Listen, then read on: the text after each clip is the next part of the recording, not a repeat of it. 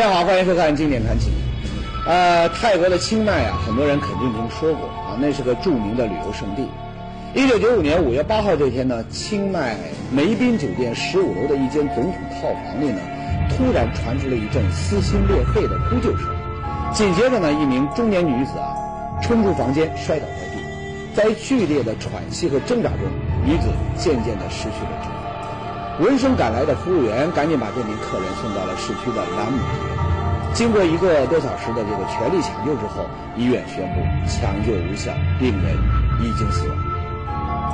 那个时候医生讲，在半途大概就已经，因为你呼吸大概超过三分钟就就窒息了。直到开死亡证明的时候，泰国医生才突然发现，自己刚刚抢救的病人竟然是个大明星。谁呢？咱们来听听这些经典的歌。您就知道。甜蜜蜜，你笑得甜蜜蜜，好像花儿开在春风里，开在春风里。听到这些旋律，我想电视机前的绝大多数的观众，即使不看画面，马上也能够猜到答案。不错。他就是邓丽君。不夸张地说，在咱们的这个星球上，凡是有华人的地方，就一定会有她美妙的歌声。谁也没想到，这个无数华人心中的偶像，最后竟然会以英年早逝、客死他乡的方式告别这个世界。很快，邓丽君暴死泰国的消息就成了当天世界各大华人媒体的头条。人们在伤心和叹息之余，不由得心生疑惑。刚刚四十二岁的邓丽君，怎么突然就暴死在了酒店里？而且死的时候身边竟然连一个人都没有，不正常？大批的媒体和记者于是纷纷赶往清迈，对邓丽君的死进行了采访和调查。那调查的结果怎么样呢？一个词儿：众说纷纭。按照医院的说法，邓丽君的死亡原因呢很简单，是因为支气管哮喘。突然发作，纯属意外身亡。包括中央电视台在内的多数媒体，当时采用的就是这个说法。之前因气喘病突发医治无效，于五月八号在泰国病逝，年仅四十三岁。另外，邓丽君的家人和朋友也都证实，邓丽君从小就患有哮喘病，每年都会发作，有的时候呢还相当严重。也正是因为这个老毛病又发作了，这次邓丽君才会离开香港到泰国进行疗养。于九五年初的时候，这时候他就得过一次感冒，这时候已经哮喘病也比较严重，呃，春节据说春节的时候就开始发作了，还在发烧，一直到三四月份，九五年的三四月份的时候，可能感冒还没有完全好，他说加上那个香港东南亚这个天气又比较潮湿啊，一直到五月份这个病发作。有了医院和亲朋好友的证词，那邓丽君不幸死于哮喘病发作的说法。按说呢，应该没什么问题，但是另外一些媒体很快就对这个说法呢提出了质疑。另外，这是当年一家日本报纸对邓丽君之死的报道，新闻的标题上赫然写着“怪死”两个。邓丽君的死，她怪在哪呢？太突然？不对，原来邓丽君去世之后，有不少记者曾经近距离拍摄到了她的遗体。而有眼尖的这个记者，他就发现邓丽君遗体的左耳朵到脖子之间，不但有针孔的痕迹，还有一些诡异的红色斑点。遗体上有针孔和斑点，确实不能不让人浮想联。那么，他们和邓丽君的突然去世会有关系吗？哎，有人说了，不但有，而且他们正是邓丽君暴死的直接原因。这话什么意思呢？原来有媒体提出了一个惊世骇俗的猜测：针孔应该是用注射器注射毒品后留下来的，而身上出红斑，那是艾滋病晚期的典型症状。吸毒、艾滋病，难道说这个无数人心中的偶像不但是个瘾君子，还是个艾滋病人？提出这个说法的人还说了，除了遗体上的针孔和斑点。他们还有别的证据，什么呢？第一，清迈虽然是旅游胜地，可它地处泰国内陆，五月份的时候呢，天气非常的潮湿闷热，根本就不适合这个哮喘病人的疗养。邓丽君她不是第一次到清迈，你说他怎么可能会挑这样的一个地方来养哮喘病呢？第二，清迈不光是旅游胜地，它还地处著名的毒品产地金三角的范围之内。在这个地方，可以轻易买到各种物美价廉的毒品，是很多瘾君子眼里面的天堂。正是基于这几点，有媒体那是言之凿凿。邓丽君的清迈之行绝不是什么养病之旅，而是吸毒之旅。最后，因为艾滋病发作或者是吸毒过量，还变成了夺命之。那么，事情的真相果然如此。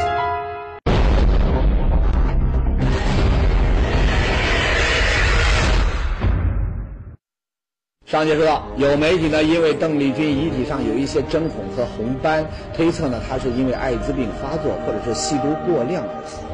那么，这个推测靠谱吗？我这么问呢，估计有观众要说了，怎么不靠谱啊？就拿眼下来说吧，娱乐圈里面的大小名人啊，过气的、当红的、被曝光吸毒的不要太多，一切皆有可能啊。哎，别的明星咱们去说，事实证明。吸毒和艾滋病放在邓丽君身上，那纯粹就是捕风捉影。这位是当时负责抢救邓丽君的泰国医生苏密。面对耸人听闻的传言，苏密医生站了出来。他说：“医院有规定，凡是要进行手术的病人，事先都要进行艾滋病 HIV 的检查。所以，邓丽君一被送到医院，他们就对邓丽君的血样进行了检查。结果显示呢。”邓丽君血样的 HIV 呈阴性，不可能有艾滋病。至于遗体上的那些针孔和斑点，苏密医生呢也给出了明确的解释：针孔那是邓丽君死后为了更好的保存遗体，注射福尔马林液时留下的。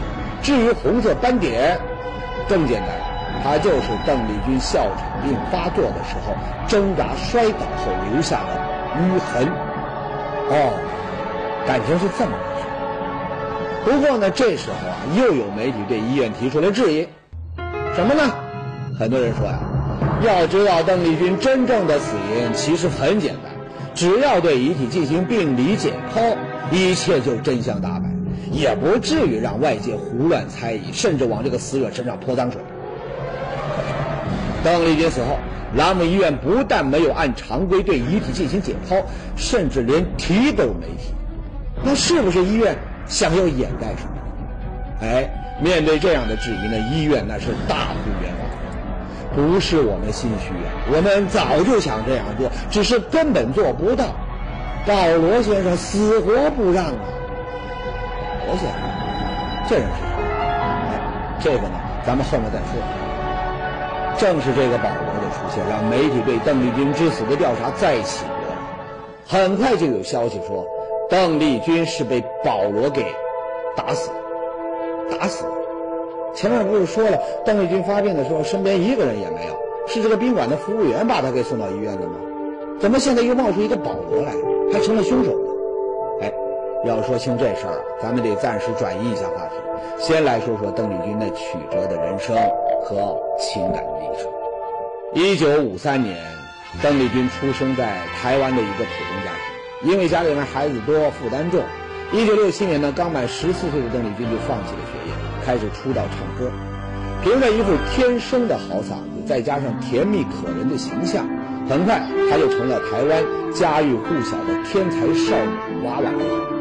一九七一年签约唱片公司之后呢，呃，邓丽君还走出台湾，开始在东南亚各地巡回演出，同样是大受欢迎。也正是在东南亚巡回演出的过程中，邓丽君遇到了她的初恋情人林正发。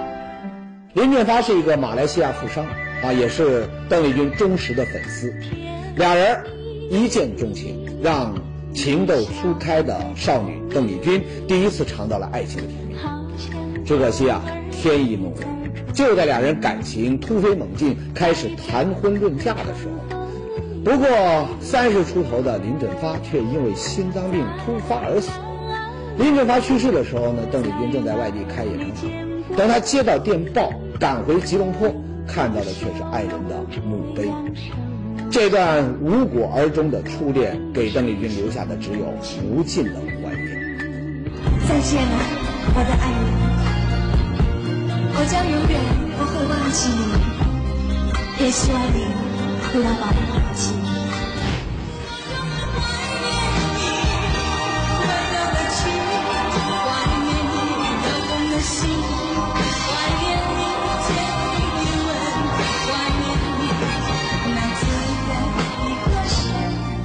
这份怀念呢，让邓丽君很长一段时间都没有再涉足感情，她一心投入到事业当中。一九七三年，已经红遍港台和东南亚的邓丽君，又签约日本宝丽金唱片公司，进军日本歌坛。第二年，她就凭借一首《空港》，一举拿下了当年日本唱片最佳新人奖等三个大奖，赢得了无数日本歌迷的心。此后呢，邓丽君的歌唱事业更加的是顺风顺水。很快就成了中日两地乃至整个亚洲最红的歌星。谁也没想到，就在事业最辉煌的时候，他却遭遇了一场牢狱之灾。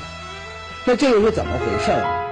一九七九年二月，日本好几家媒体登出了一条爆炸性新闻：邓丽君锒铛入狱。一开始呢，很多的歌迷还不相信，以为这又是媒体的炒作。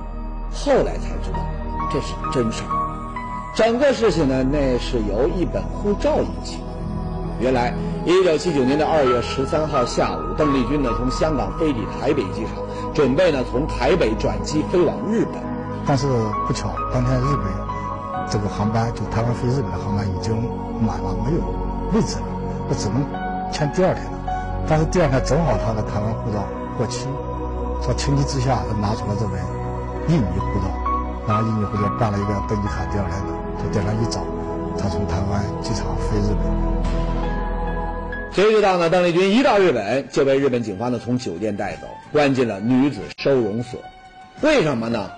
原来日本出入境管理局接到印尼驻日本使馆的通知，说邓丽君用的印尼护照是伪造的，而检查结果证明邓丽君使用的印尼护照确实是假的。一个中国人啊，还是一个大明星。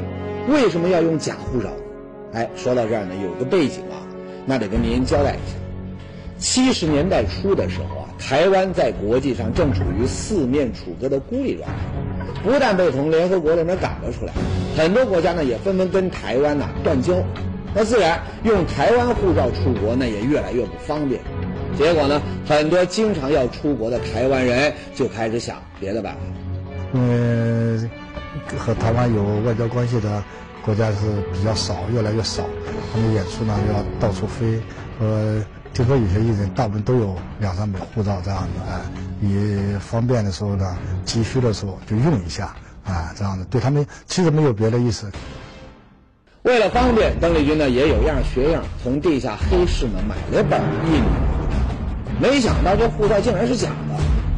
明星犯法，那也没什么好说的啊。何况还是一个外国人。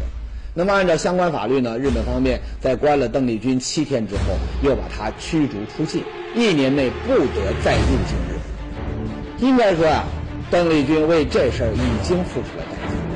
没想到事情到这儿呢，那还没完。消息传回台湾，这事儿啊再次掀起了轩然大波。不少人都说，邓丽君眼看台湾不行了啊，就悄悄入了外国籍，准备跑路了。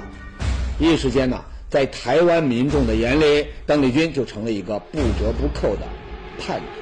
在我们家的感觉就是，从此以后大概要退出歌坛，没得混。日本没法待，台湾呢又把他当成叛徒，事业陷入低谷的邓丽君无奈之下只好去了美国。也不知能不能算是因祸得福，在美国呢，邓丽君遇到了自己的第二个恋人。谁呢？说起来大家也都熟，成龙，就就很很很很自然的。我跟你说，我在那边没有人，他在那边没有人。每天我不做事，一天打给他，他就打给我吃饭啊、看电影啊、拍照啊。我还带个相机去拍照啊，两个聊天啊，其实很开心。那个那个时候，你看这张照片，成龙搂着邓丽君，俩人那是一脸幸福的笑容，登对吧？一个是刚刚崭露头角的功夫皇帝，一个是红遍亚洲的玉女歌手，能不能对吗？可这样一对金童玉女，怎么就没能终成眷属？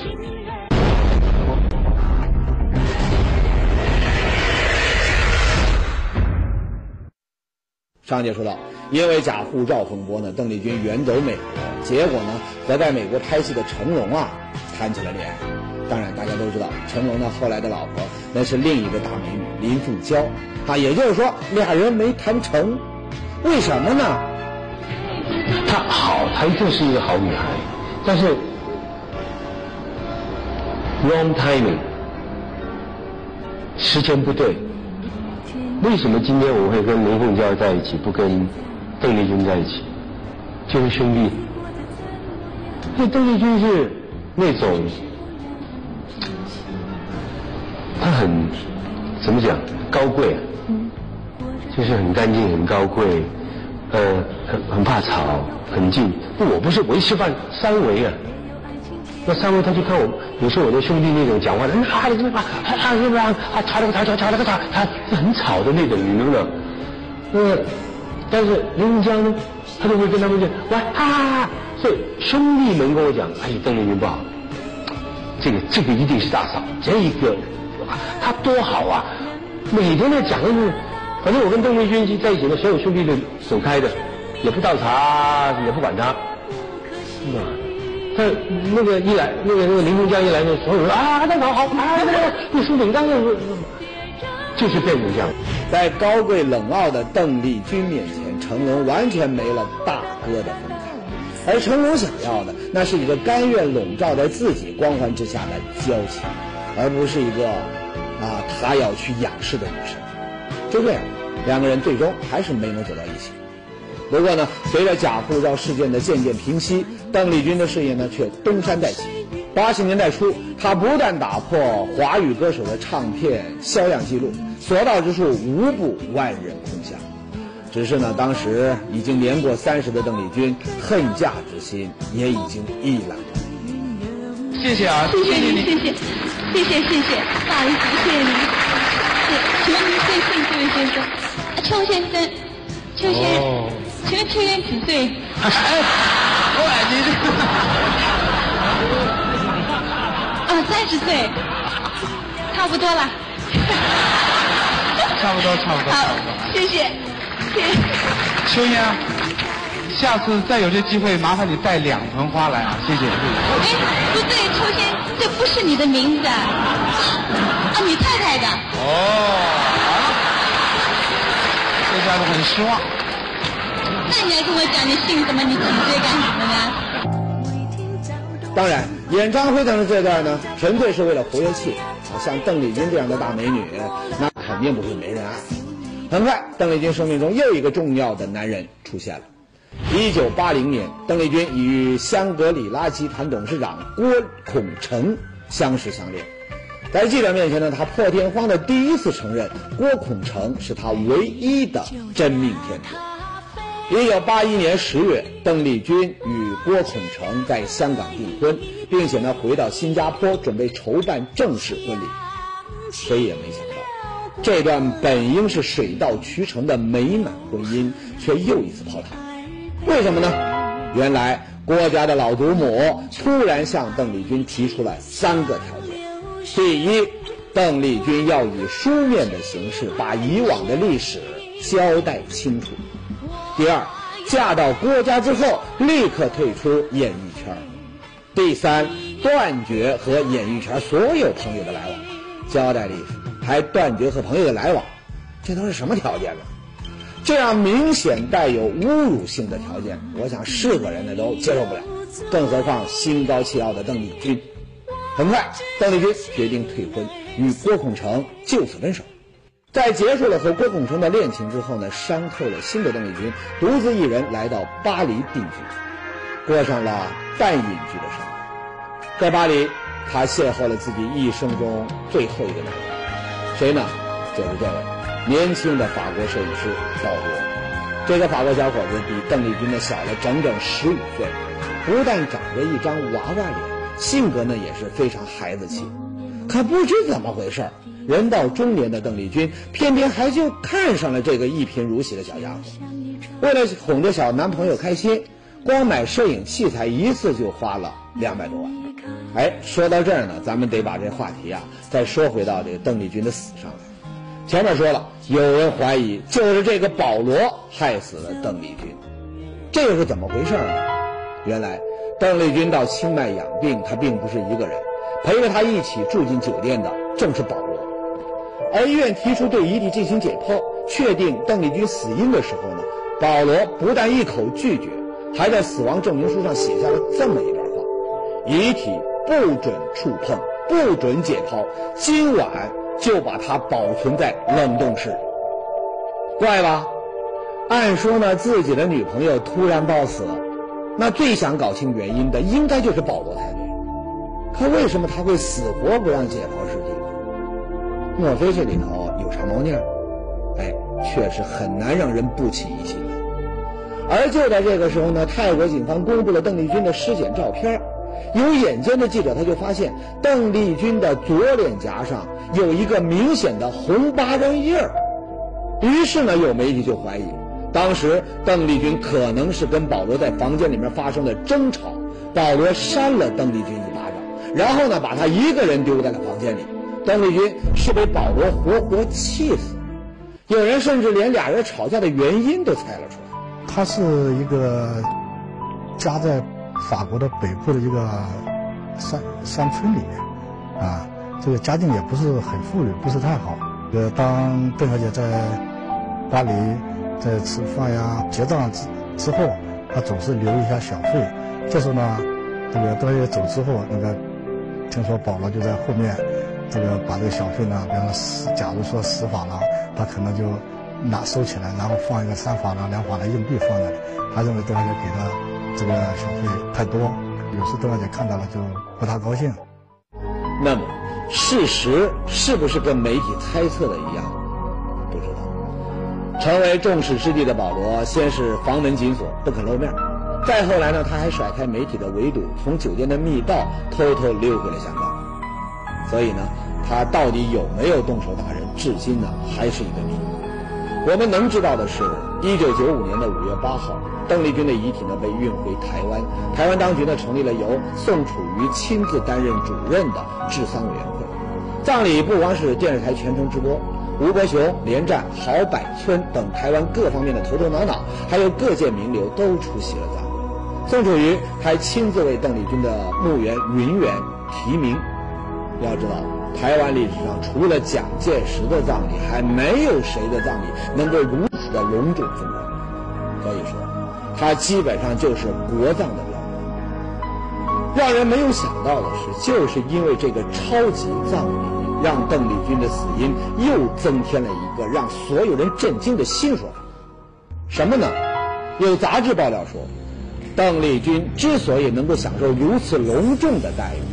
不是因为他是大歌星，而是他还有另外一个秘密身份——台湾安全局干了二十年的高级特工，而他的死是一起政治暗杀，啊，算是为国牺牲，所以呢才能享受国葬的。邓丽君是间谍，还是一个老牌特务？这也太离谱了。可爆料的杂志社说了。千真万确，这话他不是一般人说的，谁说的呢？这位古正文，老牌军统特务，国民党溃逃台湾之后，他是军统的头号人物，他直接受蒋介石的领导。那这个人说的话，那还能有假呀？杂志上还一字不漏地登出了古正文的原话：邓丽君是台湾国民党国家安全局的秘密情报工作人员。隶属于台湾国家安全局第三处，由当时的三处吴处长负责单线联系，而配合协同工作的，则是我所在的台湾国民党国防部军事情报统计局。杂志上除了古正文的原话，还列出了邓丽君是间谍的两大证据：第一，在台湾国家安全局的档案里，还有邓丽君加入情报组织时亲笔签名的效忠党国文件；第二。邓丽君死后，泰国警方在随身行李当中不但发现了她的台湾护照，还找到了好几本别的国家的护照。名字不一样，可照片却是同一个人。不是间谍这样的特殊人物，谁会有这么多的护照呢？三条证据，听着呢都很有力，很靠谱。难道说邓丽君真是一个披着歌星外衣的美女间谍？哎，谎言就是谎言，编得再圆，那还是会被揭穿。不久之后，所谓的三大铁证，那全部都被证实纯系子虚乌有。日本评论家有田芳生亲自采访了古正文，而古正文肯定地说，自己从来没说过邓丽君是间谍这样的话。我为了和古正文见面，在一九九五年七月到达台湾。当我问起邓丽君是铁报员一说有何根据时，他否认说过那些话。他说他没见过邓丽君，更没看到过那个档案文件。他还说，如果文章里这样写，那一定是记者自己乱写的内容。至于所谓邓丽君加入特工组织时亲笔签名的文件，很快呢也被人找到了。实际情况是啊，当年呢台湾在军事戒严的时候有这样一个规定，任何人只要进出台湾，都要签署一些诸如效忠党国、效忠台湾之类的文件。啊，不光是邓丽君，很多人都签过这样的文件。啊，跟这个加入特务组织啊，它没有任何关系。更何况签署文件的时候，邓丽君才十五岁，还是一孩子，可能当间谍吗？那至于那些个护照，后来也被证明，那是邓丽君为方便出行，通过各种途径办的，跟台湾安全部它没有任何关系。总之，一切都是谣言和诽谤。事实证明，这是一件子虚乌有的事情。台湾有一本杂志，这本杂志为了炒作吧，啊，为了增加发行量，啊，找个噱头，找弄一个八卦新闻，然后就把这个事情搬出来，啊，然后就渲染了一番。故事说到这儿呢，算是讲完了。怎么说呢？总也就一个感受：当大明星，别人看着光鲜，可里头的滋味只有他们自己知道。就像邓丽君，如果地下有知的话，看着这么多让人无语的所谓的秘闻和真相，不知会是个什么想法。一转眼，邓丽君离开我们已经将近二十年，该被岁月掩埋的东西，终究会被掩埋。只有那些动人的笑脸和歌声，才值得我们久远铭记。